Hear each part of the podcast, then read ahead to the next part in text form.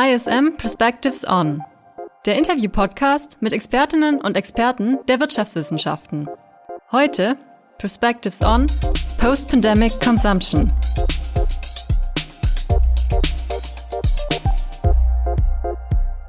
Herzlich willkommen zu unserer heutigen Folge des Podcasts des ESM Fernstudiums. Mein Name ist Julian Tröndle, ich bin Redakteur beim ESM Fernstudium am Standort Stuttgart unser heutiger Gast ist die Hamburger Unternehmensberaterin und ISM-Dozentin Kerstin Lehmann.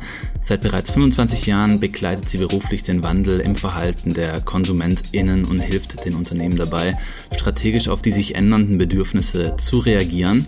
Aktuell wirkt sie an einer global angelegten Studie mit, die das veränderte Verhalten der KonsumentInnen im Zuge der Pandemie untersucht.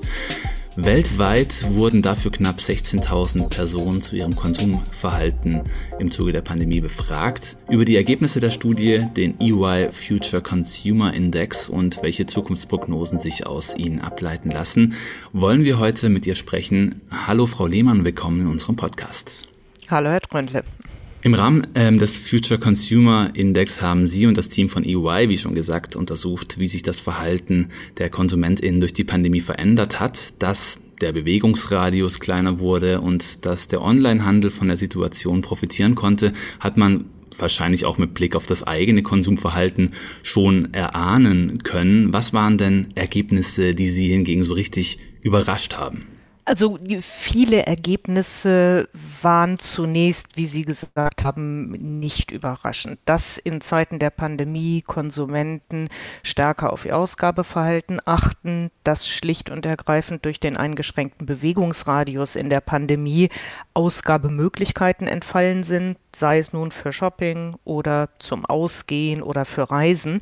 Das sind alles Dinge, die zwar nicht überraschend sind, sich aber natürlich in der Umfrage auch sehr, sehr klar gezeigt haben.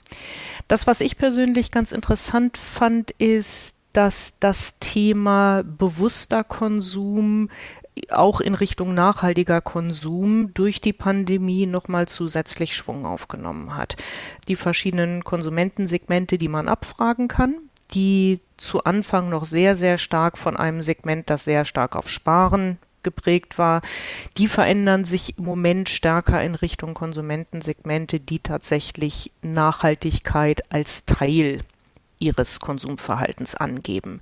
Mit welcher Preisbereitschaft auch immer, das ist dann eine zusätzliche Frage. Sie sprechen es schon an, die Ergebnisse senden den Unternehmen ja auch teils recht ambivalente Signale. Auf der einen Seite ist die Planet First Gruppe, die auf Nachhaltigkeit bedachte Gruppe an KonsumentInnen mit 29 Prozent die größte im Ranking. Zugleich spricht die Studie aber auch von einer Diskrepanz zwischen Einstellung und tatsächlichem Verhalten. In Großbritannien etwa gab die Hälfte der Befragten an, das Klima habe für sie, Zitat, Top-Priorität und gleichzeitig sind 75 Prozent nicht bereit, mehr für nachhaltige Produkte zu zahlen. Ist die Situation in Deutschland ähnlich paradox? Ähm, ja, ist sie, wobei man noch einmal differenzieren muss. Jetzt ist es vielleicht so, und das, ähm, das ist, glaube ich, auch nicht weiter überraschend, dass sich ein Konsument nicht ausschließlich rational verhält.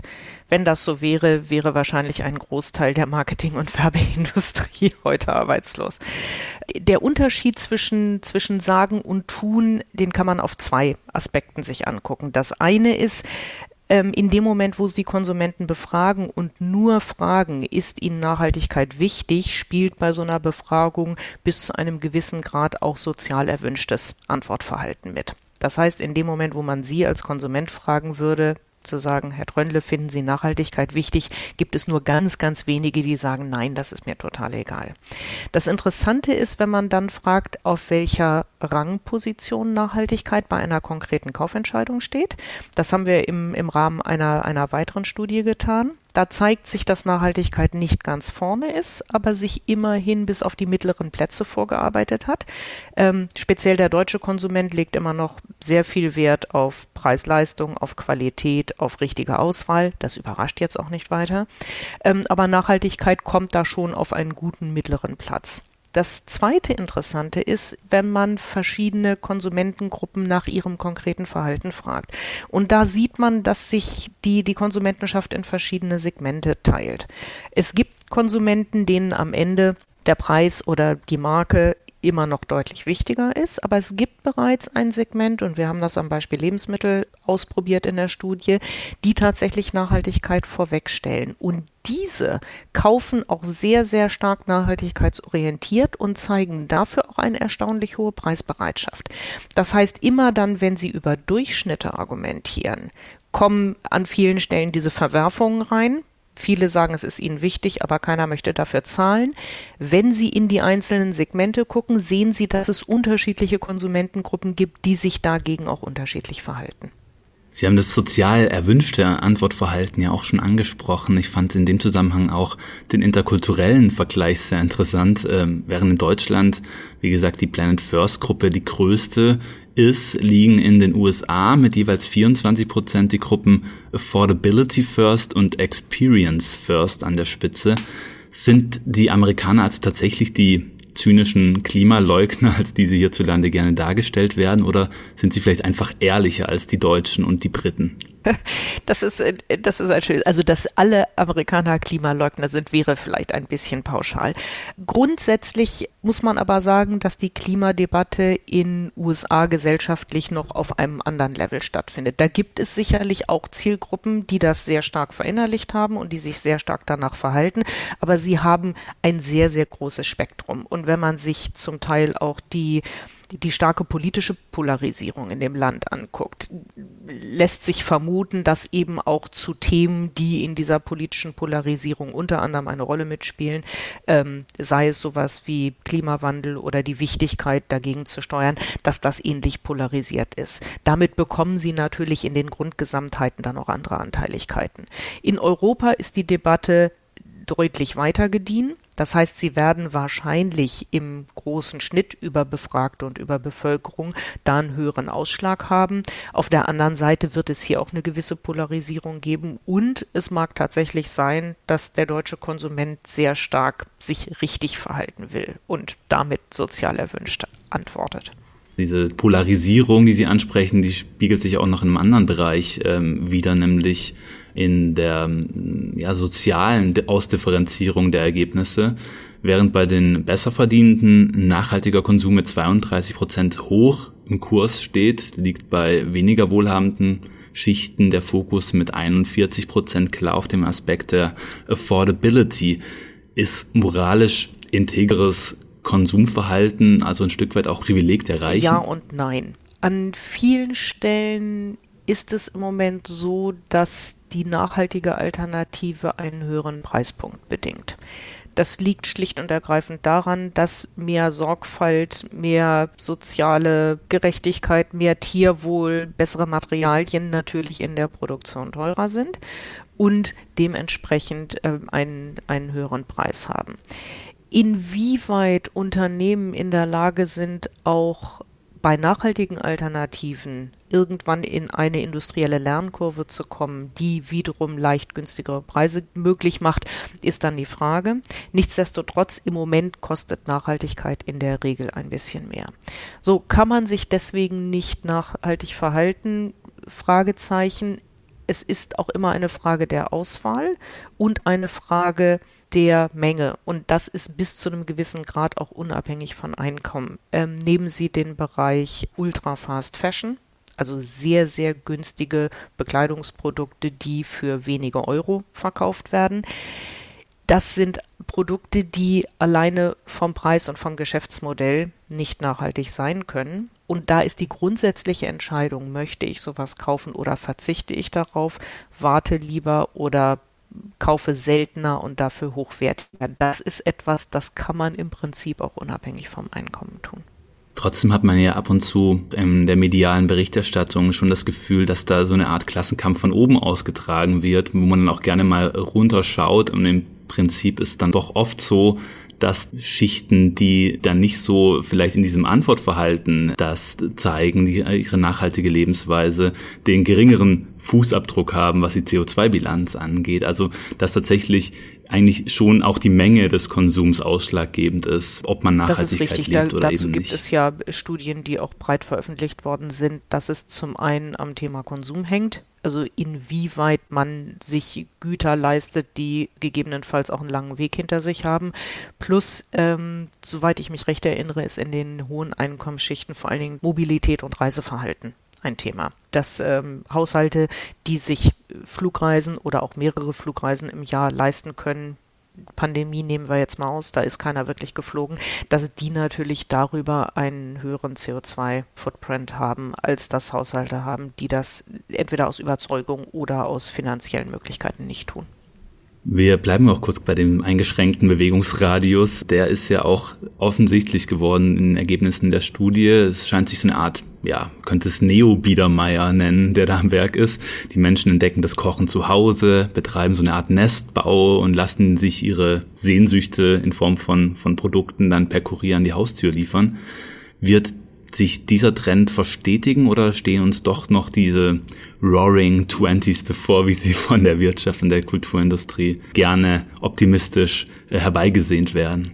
Meine Vermutung ist, dass es eine Mischung aus beidem geben wird. Ähm, das, was ganz interessant ist, dass sich viele Verhaltensweisen über die letzten zwei Jahre bis zu einem gewissen Grad verstetigt haben was schlicht und ergreifend daran liegt, dass Menschen Gewohnheitstiere sind. Und zwei Jahre Pandemie oder je nachdem, wie Sie rechnen wollen, zweieinhalb Jahre Pandemie, ähm, reichen schon aus, dass Menschen in einen neuen Trott, in neue Routinen, in neue Gewohnheiten gefallen sind. Und es gibt ja auch viele von den Gewohnheiten, die von den Menschen durchaus positiv beurteilt werden. Also nehmen Sie das Thema Kochen zu Hause, gesünderes Ernähren man kann sich bewusster ernähren, wenn man weniger vor Processed Food oder fertig, fertig Dinge zu sich nimmt, sondern wenn man selbst kocht. Vielen Menschen hat die ähm, Möglichkeit, von zu Hause zu arbeiten.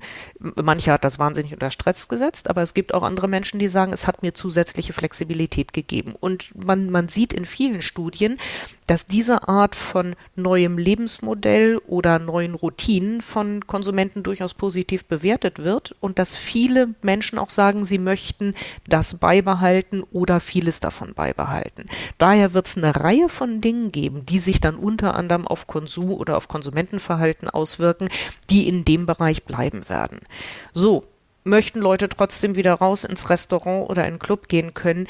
Mit Sicherheit. Nachdem jetzt alle zwei Jahre sich kaum draußen bewegt haben, ist der Drang nach draußen, was zu erleben, sich wieder zu feiern, zu treffen, wieder draußen im Café zu setzen, der ist natürlich da. Das heißt, ein gewisser, ein gewisser Rückschwung oder ein gewisser ich sag mal, ein gewisser Befreiungskonsum oder eine Ausgehkultur wird es für eine Zeit geben, weil nur zu Hause auf dem Sofa sitzen ist vielleicht der Teil, der den meisten Leuten dann auf die Dauer auch nicht so gut gefallen hat. Was Sie jetzt aber ansprechen, ist vor allem ja die Form von kulturellem Konsum, also Konzerte, vielleicht auch noch ins Café gehen und so weiter. Wie sieht's denn aus? Werden wir auch wieder überfüllte Fußgängerzonen erleben oder anders gefragt, welche Rolle wird der stationäre Einzelhandel mittel- und langfristig spielen? Ja, da, da werden jetzt alle stationären Händler weinen, aber die Rückkehr der großen Frequenzschübe in die Fußgängerzonen werden wir wahrscheinlich nicht mehr sehen das, es mag immer mal einzelne Tage oder Wochenenden geben, wenn die, wenn das Wetter schön ist und die Leute wieder raus wollen, wo man dann wieder Betrieb in den Fußgängerzonen sieht. Aber das Problem der rückläufigen Frequenz, das gab es ja schon vor der Pandemie durch die zunehmende Verlagerung von Kaufverhalten oder von, von Marktvolumen in den Online-Kanal bei in den allermeisten Fällen gesättigten Konsumgütermärkten. Also alle großen Konsumgütermärkte, die Sie klassischerweise in der Innenstadt kaufen können, sei das nun Bekleidung oder Schuhe und so weiter. Das sind Märkte, die nicht mehr groß wachsen. Bei hohem Zuwachs des Online-Kanals in diesen in diesen Märkten heißt es automatisch, dass weniger Umsatz und getrieben dadurch weniger Frequenz für den stationären Kanal überbleibt. Die Pandemie hat da sicherlich nochmal eine, einen richtigen Schlag reingegeben. Aber selbst wenn es ein bisschen zurückkommt, hat der Online-Kanal einen Schub gemacht, der auch nicht wieder komplett auf Vor-Pandemie-Niveau zurückgeht, sondern in den meisten Fällen erklären Konsumenten, wenn man sie fragt, in ganz vielen verschiedenen Studien, dass die Pandemie zu einem Schub ihres Online- Einkaufsverhältnisses geführt hat und dass sie auf dem Niveau auch mal weitermachen wollen. Das heißt, wenn Sie sich die Wachstumsraten angucken, die es vor der Pandemie gab, die haben jetzt eine Stufe nach oben gemacht und werden dann mit der Wachstumsrate an vielen Stellen weiter wachsen, was natürlich weiterhin ähm, Frequenz und ähm, Marktvolumen von den, von den stationären wegnimmt. So, das ist jetzt erstmal die schlechte Nachricht für die Händler. Also zurück zur guten alten Zeit wird es an der Stelle nicht mehr geben. Frage für die Stationären ist entsprechend, welche Rolle können ihre Geschäfte noch einnehmen? Gibt es noch eine interessante Rolle oder ist es dann im Wesentlichen eine Frage von Filialportfolio Bereinigung und dem Horror von Stadtplanern und Einzelhändlern verödeten Innenstädten? Wird es da zwischenzeitlich auch nochmal so eine Art Hybridform geben oder wird es relativ schnell sich dieser Wandel vollziehen? Was ist da Ihre Prognose? Ich weiß nicht, ob wir jetzt überall nur die, das kennen Sie aus amerikanischen Western, diese Tumbleweeds haben, die dann durch leere Fußgängerzonen rollen und nur noch ein, nur noch ein trauriger Wind durch die Häuserschluchten fegt. Ganz so extrem wird es nicht werden, allerdings sehr, sehr unterschiedlich nach Standort. In dem Moment, wo Sie Kleinstädte oder Unterzentren haben, da wird das Einzelhandelssterben wahrscheinlich schon nachhaltigen äh, einen nachhaltigen Effekt auf die existierenden Shoppingmeilen und Fußgängerzonen haben. Für die Städte hätte ich im Moment wenig Hoffnung, dass sich da noch viel hält. In Großstädten oder Oberzentren wird es nach wie vor einen, einen Innenstadtmagneten geben. Da ist nur die Frage, sind das noch Konzepte, so wie wir sie heute kennen? Nämlich große bestandsführende Räume voll Ware, die im Wesentlichen dem Warenverkauf dienen? Oder inwieweit wird sich die Rolle der Stores und der Filialen deutlich stärker in Richtung Markeninszenierung, Erlebnis, aus, anprobieren, hybride Form, wie Sie es nennen, zwischen Shopping, Entertainment, Gastronomie, anderen Freizeitmöglichkeiten äh, bieten, so dass sie da, dass sie damit wieder Erlebniskomponente in die Innenstadt bekommen und Aufenthaltsqualität, die aber nicht nur rein am Shoppen und wegtragbaren Einkäufen ähm, hängt. Kommen wir nochmal zu diesen ambivalenten Signalen zurück, die in puncto Nachhaltigkeit da im Raum stehen. Wir haben ja schon gesagt, dass da eine deutliche Diskrepanz besteht zwischen dem tatsächlichen Verhalten und den Aussagen, die in Ihrer Studie getätigt wurden.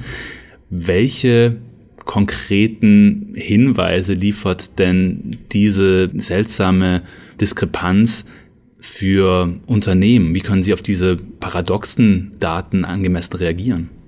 Für Unternehmen gibt es, glaube ich, zwei große Herausforderungen. Das eine ist, ähm, Unternehmen müssen sich, und zwar nicht nur langfristig, sondern mittelfristig tatsächlich überlegen, inwieweit sie Nachhaltigkeitsaspekte in ihr Leistungsversprechen einbauen können. Sei es Produkt, sei es Verpackung, sei es Transport und damit Sourcing, also Beschaffung. Das sind alles Dinge, die auf der einen Seite auf Konsumentenseite wichtig sind, auf der anderen Seite von regulatorischer Seite. Es gibt ja in Deutschland bereits eine Reihe von Gesetzesinitiativen. Auf EU-Ebene werden weitere diskutiert. Das heißt, Nachhaltigkeit wird zunehmend etwas, was gefordert wird. Auf der Konsumentenseite ist ein wesentlicher Schritt zu Anfang ähm, Information und Transparenz. Viele Konsumenten geben an, dass sie zwar ein gewisses Interesse an Nachhaltigkeit haben, am Ende sich aber nicht sicher sind, was tatsächlich die nachhaltige Alternative ist. Da stehen dann verschiedene Siegel drauf oder verschiedene Skalen. Man kann im Internet bestimmte Dinge nachlesen, weiß aber nicht, ob das nur, neben so einem Bekleidungsunternehmen zum Beispiel, ob das nur für eine kleine Kapsel gilt oder durchgängig fürs ganze Sortiment. Und in dem Moment, wo es für einen Kunden kompliziert ist, sich eine Meinung zu bilden oder eine Idee darüber zu haben, ob es denn jetzt die bessere oder schlechtere Alternative ist, dann schenken Konsumenten teilweise weg und sagen, das ist mir jetzt zu viel, ich kaufe jetzt das, was mir gefällt oder was in meine Preisbereitschaft reinpasst.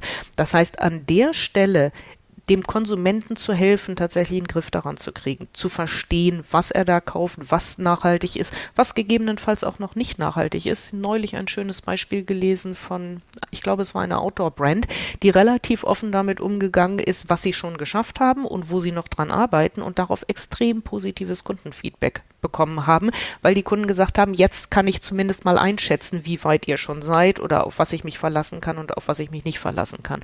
Also diese Art von Informationspolitik und Aufklärung klingt immer so erhobener Zeigefingermäßig, aber tatsächlich Aufklärung oder Customer Education, wenn Sie es so nennen wollen, das ist sicherlich etwas, was Unternehmen neben der tatsächlich faktischen, neben dem faktischen Voranbringen der Nachhaltigkeit auf jeden Fall angehen müssen. Also im Grunde geht es darum, die Überforderungssituation, die man ja vor jeder Konsumentscheidung ähm, ja spürt, abzubauen. Im Sinne von, wir machen transparent, was sind wichtige Facetten eines nachhaltigen Produkts. Ja, weil Nachhaltigkeit ist ein komplexes Thema. Wenn Sie sich ein Produkt angucken, ist jetzt das Material nachhaltig? Ähm, ist der Transport nachhaltig? Ist das Produkt unter sozial vertretbaren Bedingungen äh, erstellt worden oder bei Lebensmitteln hat Tierwohl eine Rolle gespielt? Ja, nein, vielleicht, sind Ressourcen verbraucht worden oder über Gebühr Ressourcen verbraucht worden. Sie können sicherlich eine Liste von 10 oder 15 verschiedenen Kriterien nennen, die alle mit dem Thema Nachhaltigkeit zu tun haben.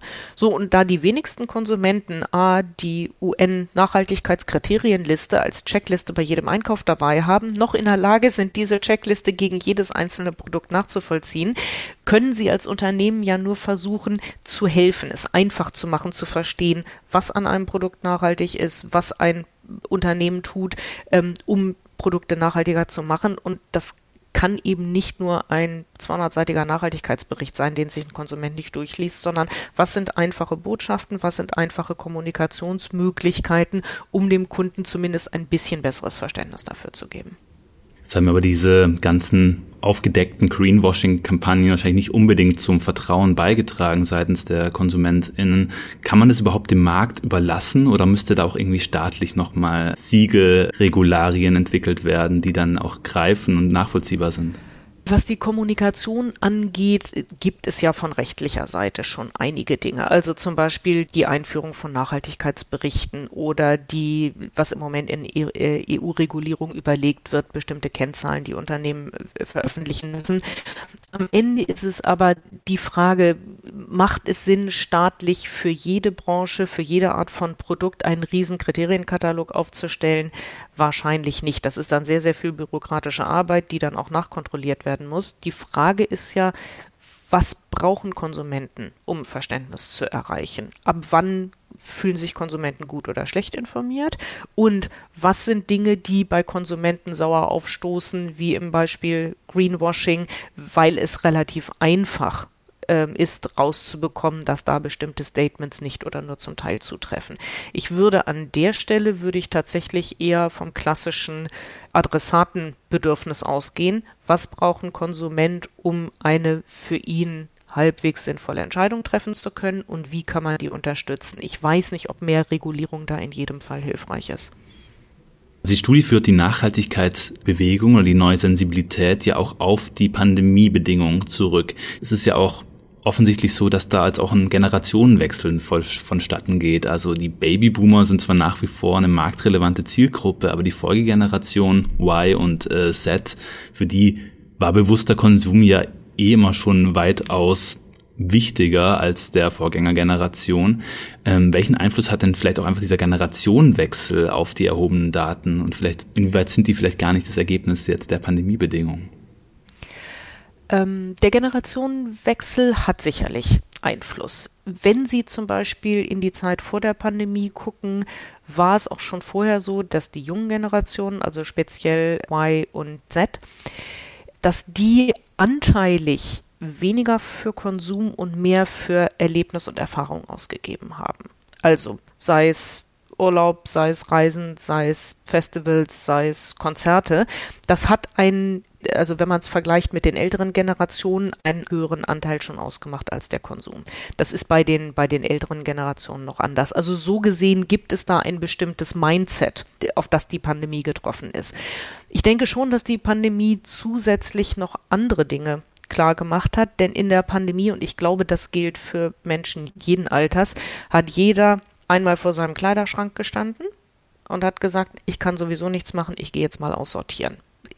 Gleiches gilt für Einrichtungsgegenstände, Möbel und andere Dinge. Und viele Menschen haben, glaube ich, weil sie eben zurückgeworfen waren auf die eigenen vier Wände, gemerkt, wie viel Dinge sie bereits besitzen und wie viele Dinge dafür nötig sind. Ähm, und das, das große Aufräumen ist ja quer durch alle Haushalte gegangen. So, und in dem Moment, wo man dann da steht und sagt, ganz ehrlich, selbst wenn ich die nächsten zehn Jahre keine neue Bekleidung mehr kaufe, muss ich trotzdem nicht unbekleidet auf die Straße gehen und sich das einmal bewusst macht, schlicht und ergreifend, weil man auch mehr Zeit dafür hat, dann kann das das Konsumverhalten nach vorne raus schon verändern.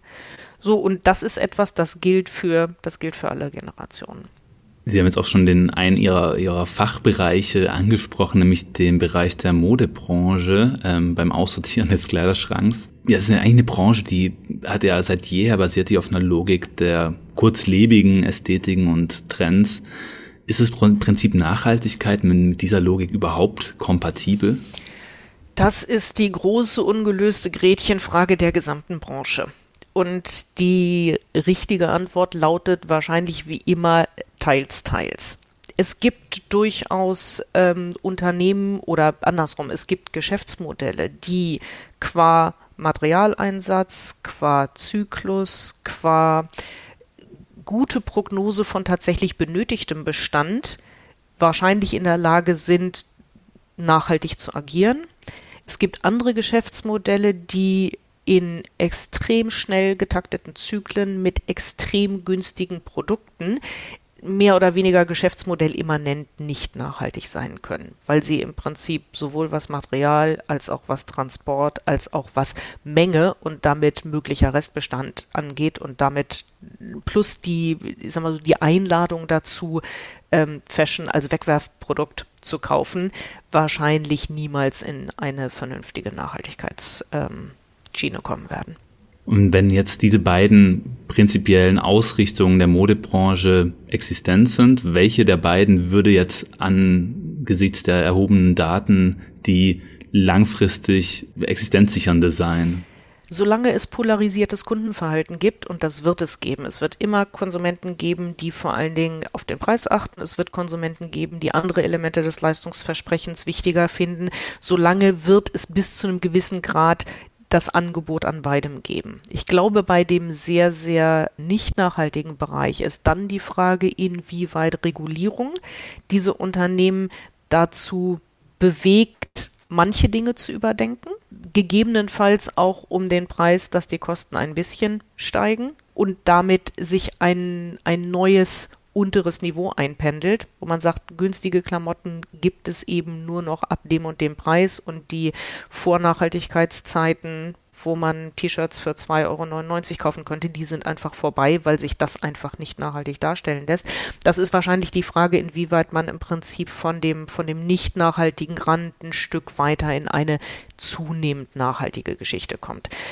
Wird ein, wird ein schnelles Fast-Fashion-Konzept jemals so nachhaltig sein wie ein hochwertiger, spezialisierter Anbieter, der jedes Schaf, von dem die Wolle kommt, mit Vornamen kennt? Wahrscheinlich nicht.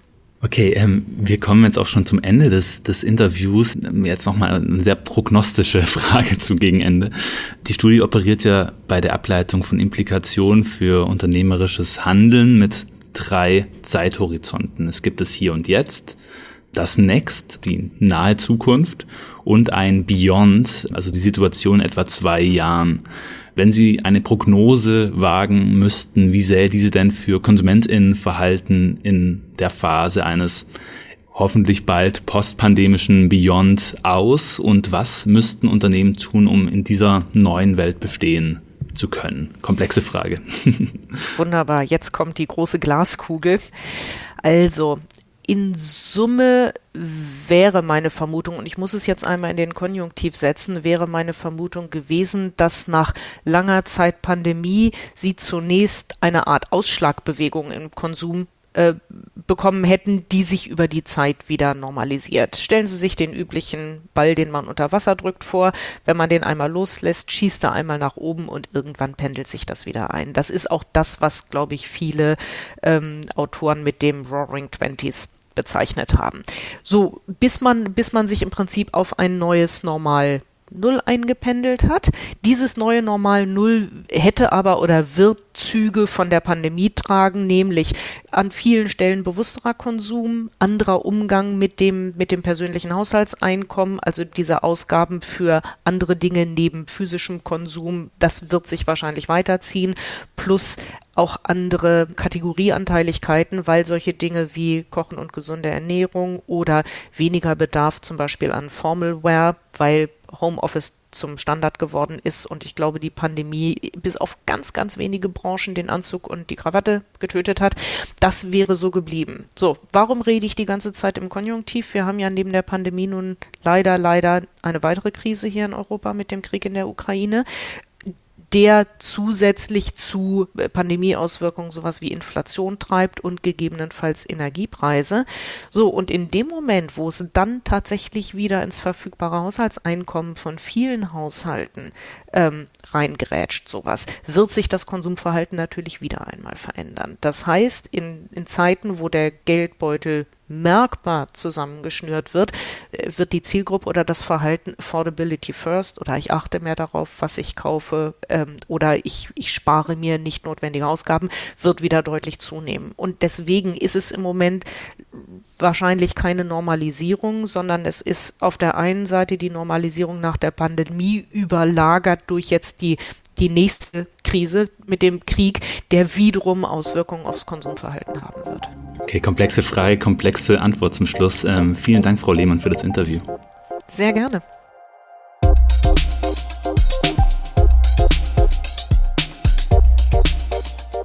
Alle im Interview genannten Quellen findest du in den Shownotes zur Folge. Der Podcast ISM Perspectives On wird präsentiert von der International School of Management. Besuche unsere Website ism.de für weitere Infos zu den angebotenen Bachelor- und Masterstudiengängen aus dem Bereich der Wirtschaftswissenschaften.